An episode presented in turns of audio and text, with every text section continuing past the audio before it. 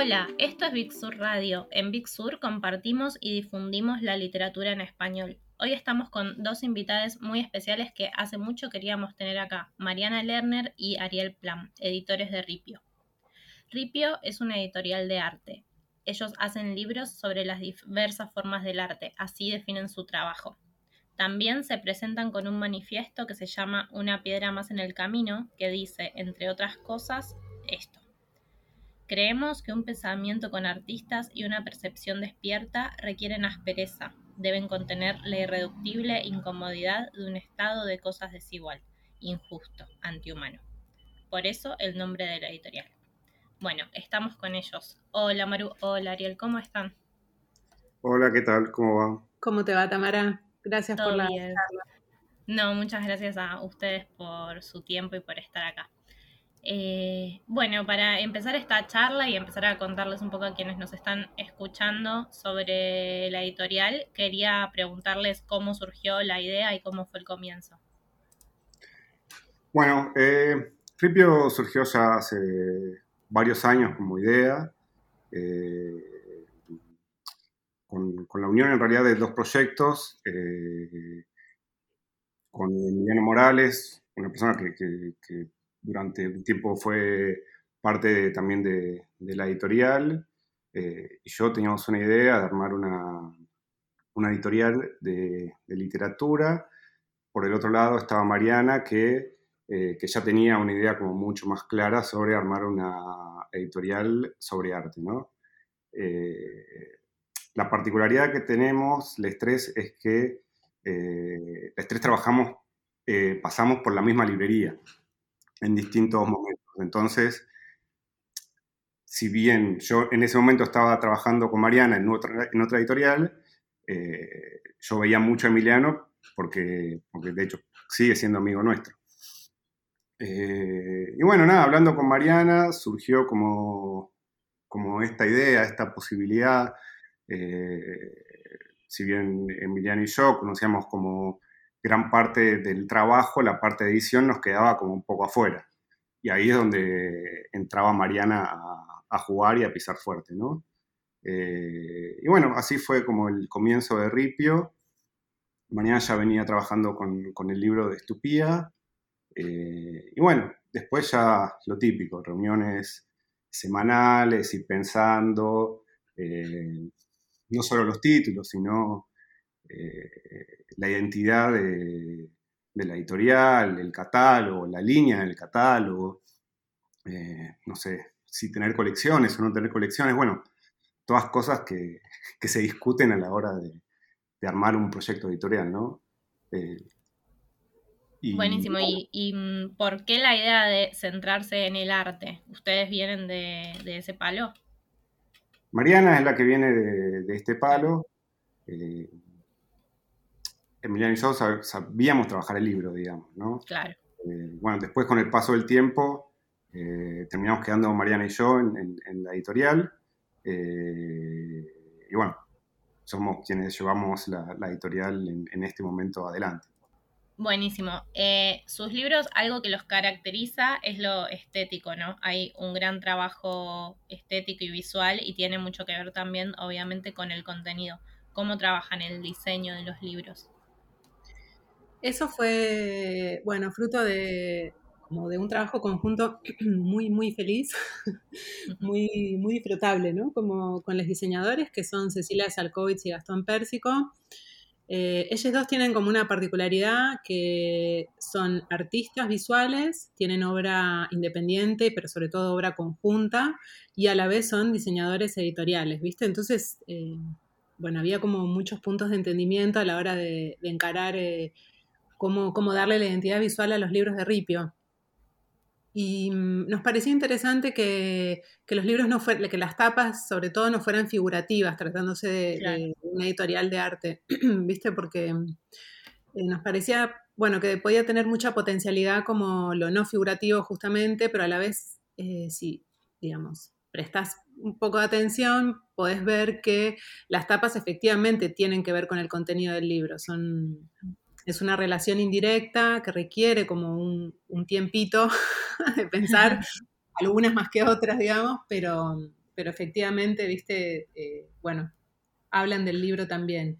Y, y, bueno, y también había algo de bajarse un poco en, un poco en la línea del manifiesto ese que leíste el, fragmento, bajarse un poco de la carrera esta por ser cada vez más estridentes con las tapas, porque ahí viste como una cosa de sobresalir en la mesa de novedades.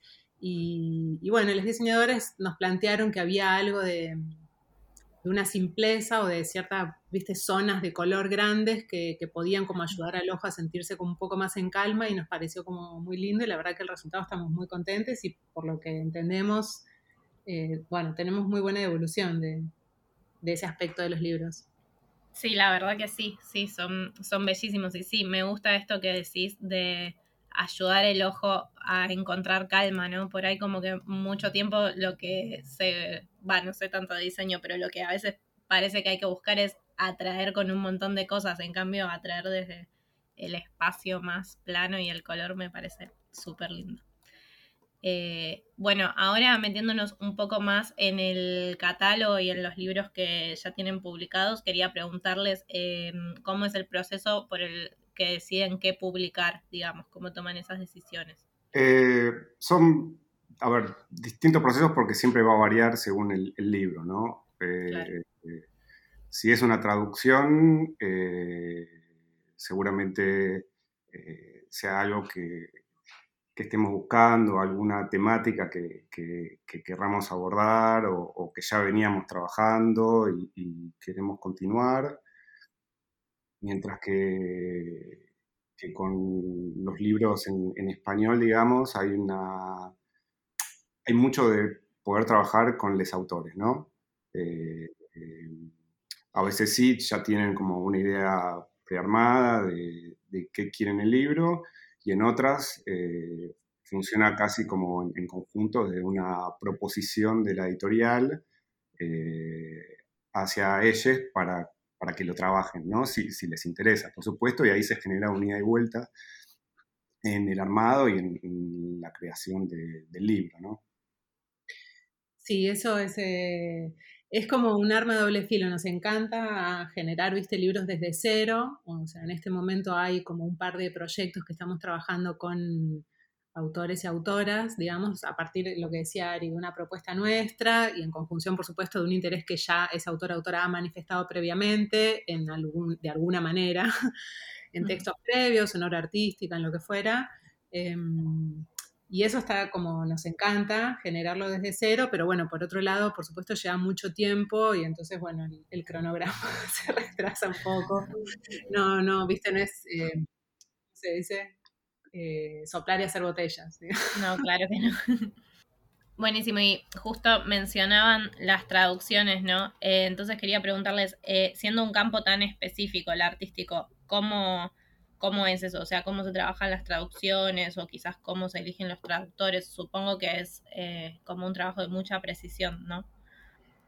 Sí, sabes que eso es un, es un área súper delicada, tal cual, porque mm, de hecho, hemos trabajado con traductores y traductoras como muy exquisites, hmm. como Ariel Dillon o Teresa Arijón. Em, viste que son súper, eh, bueno, nada, no solo hay confianza en, su tarea, sino que estamos tranquilos de que, digamos, no, no, solo no se va a perder, sino que van a encontrar en el español una manera de traicionar el original bellamente.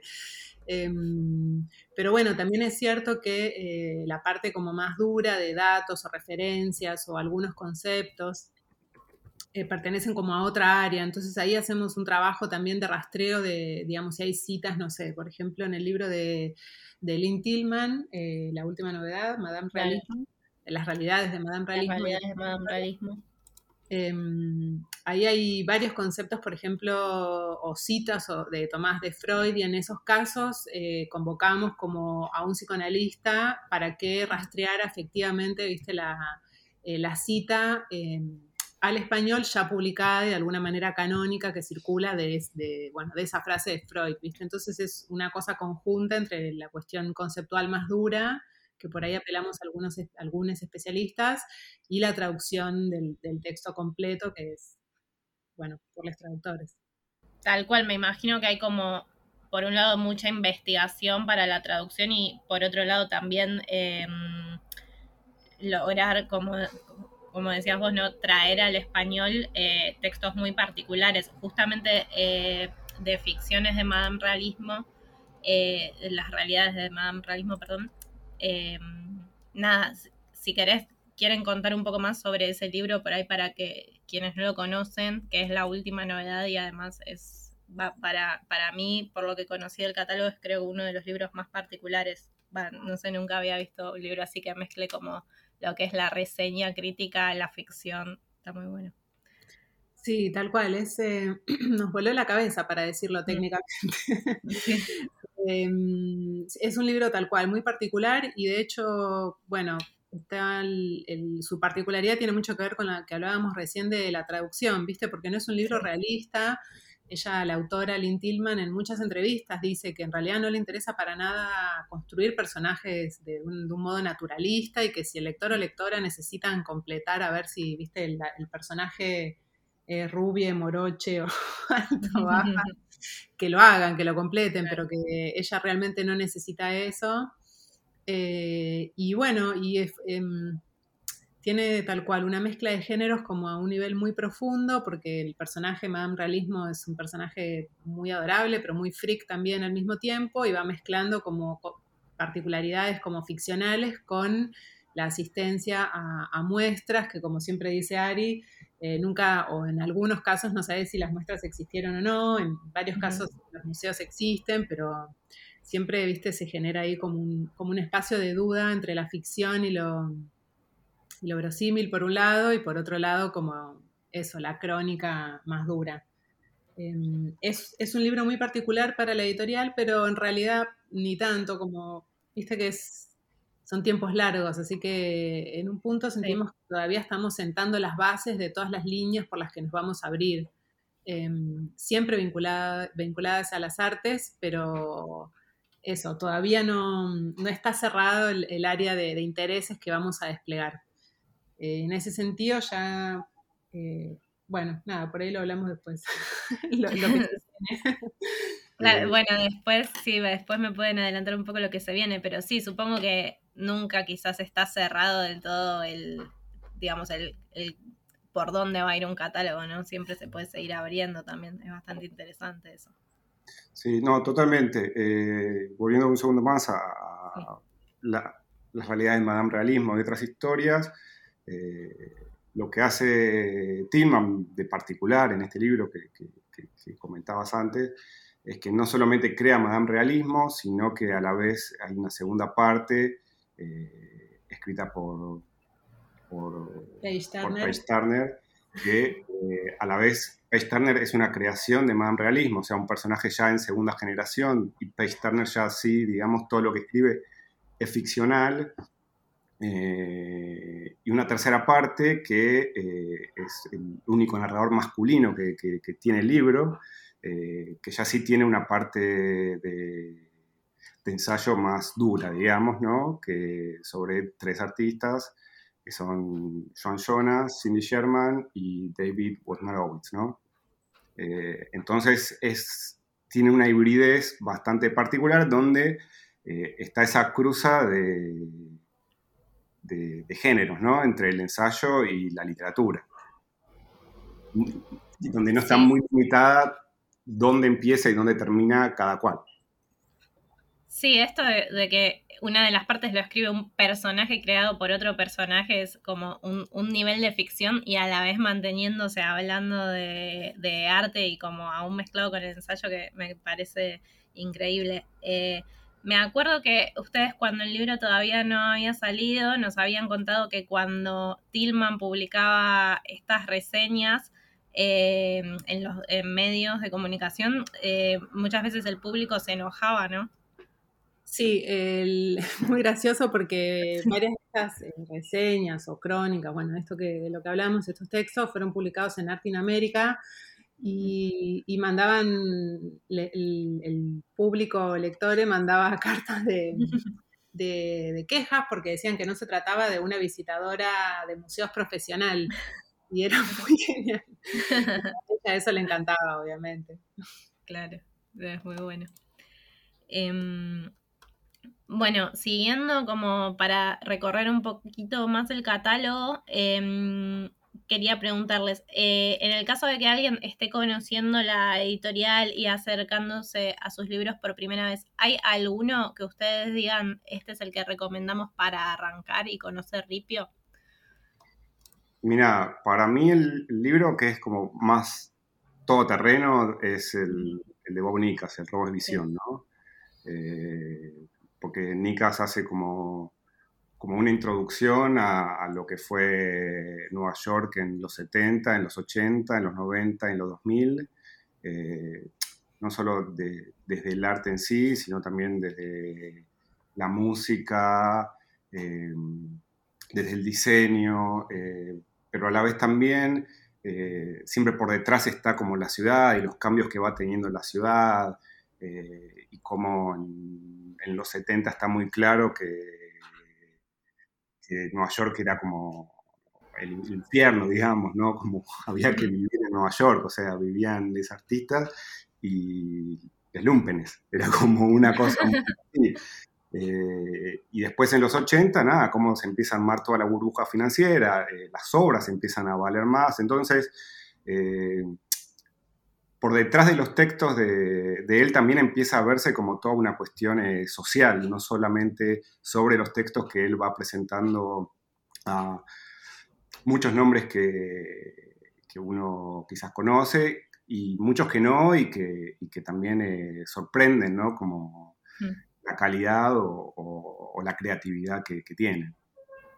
Sí, creo que es un libro que está bueno para acercarse porque hay muchos, muchos artistas de diferentes ramas que seguramente ya para los lectores ya se, los lectores ya sean conocidos, ¿no? Como, eh, o sea, muchos músicos, muchos artistas, es como un panorama eh, enorme de, varias décadas, creo que sí es.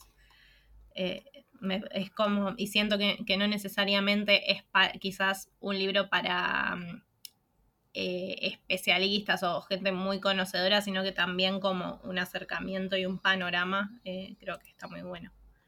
Sí, totalmente, como lo que lo que hace Tillman, eh, Tillman lo que hace Nicas es como tirar data todo el tiempo. Sí, tal cual. Te va abriendo todo el tiempo puertas y con un poco de curiosidad eh, empezás a conocer como, como, un montón de mundos diferentes, ¿no? y desde eso me parece que, el libro está bueno porque eso que, decías, digamos, no hay ninguna necesidad de, preparación previa, digamos, no necesitas tener ningún tipo de conocimiento sobre lo que él está hablando, porque él ya te lo está contando, digamos, y él ya te los está presentando en su texto. Además, sí, tiene una, escritura como muy ágil, muy divertida, tiene como un humor muy sutil y eso que decía Ari, antes de, de cada capítulo, digamos, es un capítulo por década, eh, un poco a la manera, él lo entendía de una novela, esos capítulos. Em, hay un pequeño texto que es como bastante general, que habla, intenta sintetizar, ponerle en dos páginas, eh, como las, líneas gruesas de la década, imagínate. Eh, así que ahí hace listas, por ejemplo, de lo que está de moda y lo que no en esa década, todo con mucha acidez. Y, y por ejemplo, hay un texto que me gusta mucho que está al comienzo y que sirve para dar ahí como una idea de la amplitud del libro. Em, está hablando de un artista, pero en realidad lo que dice es que eh, lo calienta mucho Lee Harvey Oswald, el asesino presunto de Kennedy, ¿entendés? Y que una foto le, le gusta, le gusta el tipo. eso es medio al comienzo del libro. Vos decís, pero ¿qué onda este tipo? o sea, ¿cómo puede decir eso? Em, bueno, después sí, obviamente, hablando, ¿no? Eh, pero sí, es un, es un curador en realidad, Nicas, eh, muy dentro del mundo del arte, muy, muy dentro en el off del mundo del arte, pero tiene eso, una prosa como muy, muy abierta, muy cero, cero académica, de hecho es muy antiacadémico él y su, su posición, sí. Sí, tal cual, tiene mucho humor por un lado y también está bueno esto que decían, que el libro lo terminás leyendo como una novela porque al estar ordenado cronológicamente y tener como eh, esta, e, este resumen de cada época, digamos, y como mantener estos formatos combinados después con las entrevistas y los ensayos, em, tiene eso de, poder leerlo así como, bueno, desde el principio hasta el final. Y e, e, es, loco porque aunque sea un libro de ensayos, te engancha, como que decís, bueno, a ver qué, pasó después, por ejemplo, después de la parte de la burbuja financiera y todo eso, esa explosión económica, decir como, bueno, ¿esto en qué va a terminar? Eh, así que está muy bueno. Bueno, eh, una pregunta que se le suele hacer a escritores y editores y a mí me parece muy divertida es ¿qué libro que ya existe les hubiera gustado editar a ustedes? Eh, es muy divertida y es muy difícil a mí. Es muy difícil, sí, pero a mí me divierte. Sí, está bueno. Me imagino que para vos Para mí es re divertido esperar a ver qué me responden. para ustedes quizás me estén pasando mal. Tal cual. Eh, un montón. ¿Qué te puedo decir? Em, un montón. La, pateamos para el final, ¿puede ser? Bueno, dale, piensen mientras tanto. Y mm, bueno, mientras, entonces, ahora sí, si quieren, eh, ya hablamos un poco de los últimos libros del catálogo, así que si quieren adelantar un poco de, de lo que se viene en los próximos meses o el año que viene, no sé qué tienen ahí ya, que ya se pueda decir. Eh, bueno, lo que ya se puede decir porque estamos em, muy avanzados con, avanzadas con el libro, estamos en un, en un ratito nomás ya entrando a imprenta, es un libro de Santiago García Navarro, em, es un crítico de arte fabuloso, muy joven y, este sería su, su primer eh, libro, ha colaborado en, muchísimos libros, él con estudios, ensayos y artículos. Este sería su primer libro de su propia autoría y se llama eh, Un reino junto al mar. Y es una investigación sobre la creación de los imaginarios alrededor de la playa de Mar del Plata y de Río de Janeiro. Eh, el tema es que la investigación es un poco una deriva y tiene algo ficcional, por eso medio que me habían dado ganas, viste, no se habían dado ganas de comentarlo junto con lo de Tillman, porque un poco... Claro. dialoga. Claro, dialoga con ese título en, en cuanto a la hibridez, básicamente, la, la mezcla de ficción y, e investigación en este caso. Em, es una deriva del, de un personaje que se llama Ariel Suez, eh, que está plagada de referencias, que es increíble la cantidad de información que maneja y a la vez tiene muchas imágenes, es un, libro que trabaja como mucho de manera como muy, eh, ¿cómo decirlo? Exhaustiva, la relación entre texto e imagen, ¿viste? Ahí está intercalado, frases a veces están cortadas por la mitad porque en el medio de una imagen que es parte de la argumentación de lo que se está contando, es eh, un libro muy difícil, em, pero desde nuestro lado, no para leer, para leer es re porque te, justamente te, te va llevando entre la palabra y el texto a recorrer un montón de, cuestiones que tenían que ver eh, eso, con desde los prejuicios, cómo Hollywood construía la idea de, viste, de playa de Río de Janeiro, de la mejor de Sudamérica, cómo se confundían después Punta del Este con Mar del Plata, como nada, hay mucho sobre esos malentendidos y esas construcciones ficcionales. Y es como un trabajo de detective que hace el Suez y un poco lo que vos decías que te pasaba con el Nicas, bueno, con este pasa un montón, es como una especie de pesquisa muy larga, detrás de, viste, una hipótesis, eh, es como muy atrapante. Así que estamos muy contentes con, el título que se viene.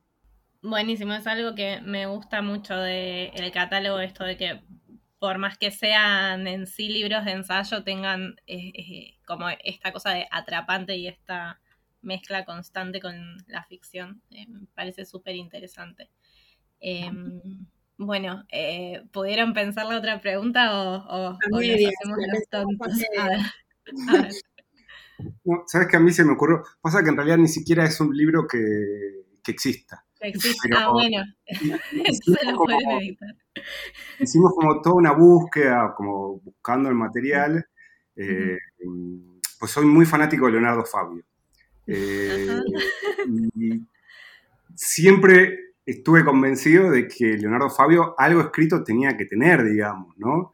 O sea, a ese nivel de, genialidad, aunque sea un diario, todo eso. Nada, la verdad que, estuvimos rastreando mucho, hablando con, la familia, con, la secretaria. Eh, no sé si no existe, pero seguro no nos lo quisieron dar. Eh, claro, o sea, la búsqueda era algo escrito por él, no sobre él. Sí. No, escrito por él, digamos. Lo que nos interesaba era algo con, su pluma, ¿no? Claro. Eh, y, no, la verdad que no, no llegamos a, buen puerto, por lo menos todavía, yo no descarto que en algún momento... Y bueno, se puede, puede aparecer eso, puede aparecer alguien que lo quiera mostrar, ¿no? Sí, sí, sí, sí, o que lo encuentre directamente. Eh, sí, tal cual. Además yo estoy convencido, no sé por qué, pero estoy convencido que un diario seguro tiene. Eh, y bueno, nada, eh, creo que a mí por lo menos me encantaría publicar eh, eso, porque además estoy convencido que debe escribir súper bien. Tal cual, bueno, me, me encanta como esa idea de, bueno, quizás aparece el libro y en algún momento pueda existir. Tenemos, tenemos así como un espectro tal cual, como dice Ari, mm. de, proyectos por ahora truncos, que un poco en esta línea de generar el libro, ¿no? Eh, ese es el único que vamos a confesar, el resto no. Está bien, está bien. Los demás guárdenselos en secreto. Tal cual. Genial. Eh, bueno, chicos, un, placer conversar con ustedes y creo que también eh, un placer de eh, escucharlos, ¿no? Para, para quienes nos escuchan, que siempre hay mucho interés por escuchar a los editores y ver, saber un poco más de qué hay detrás, todo este trabajo que hay detrás de los libros, más allá de encontrárselos en una mesa. Así que súper rica la charla y les agradezco un montón su, su tiempo y, el, eh, haberse tomado el tiempo de pensar por ahí en estas cosas que, que a nosotros se nos ocurren preguntar y por ahí a veces las respuestas no son fáciles, pero siempre son como súper productivas y súper lindas. Bueno, muchas gracias a vos, Tamara, por, por el espacio, por, por, también dejarnos transmitir un poco lo que, lo que es nuestra editorial y, que es una de las cosas que, que, más nos moviliza, ¿no? Sí, muchas gracias, de verdad. Y, y sí, tal cual, la verdad es que es muy lindo tener la posibilidad de así acercarnos a los lectores, eh, en este caso a través de ustedes, así que nada, muy, muy placentero, muchas gracias. Buenísimo, muchísimas gracias a ustedes de vuelta y muchas gracias a todos los que nos estén escuchando y les recordamos que el, todo el catálogo de Ripio está en un montón de librerías, eh, así que lo pueden conseguir, distribuido por Big Sur. Y bueno, y se viene mucho más, así que estén atentos. Eh, un beso grande y nos escuchamos pronto.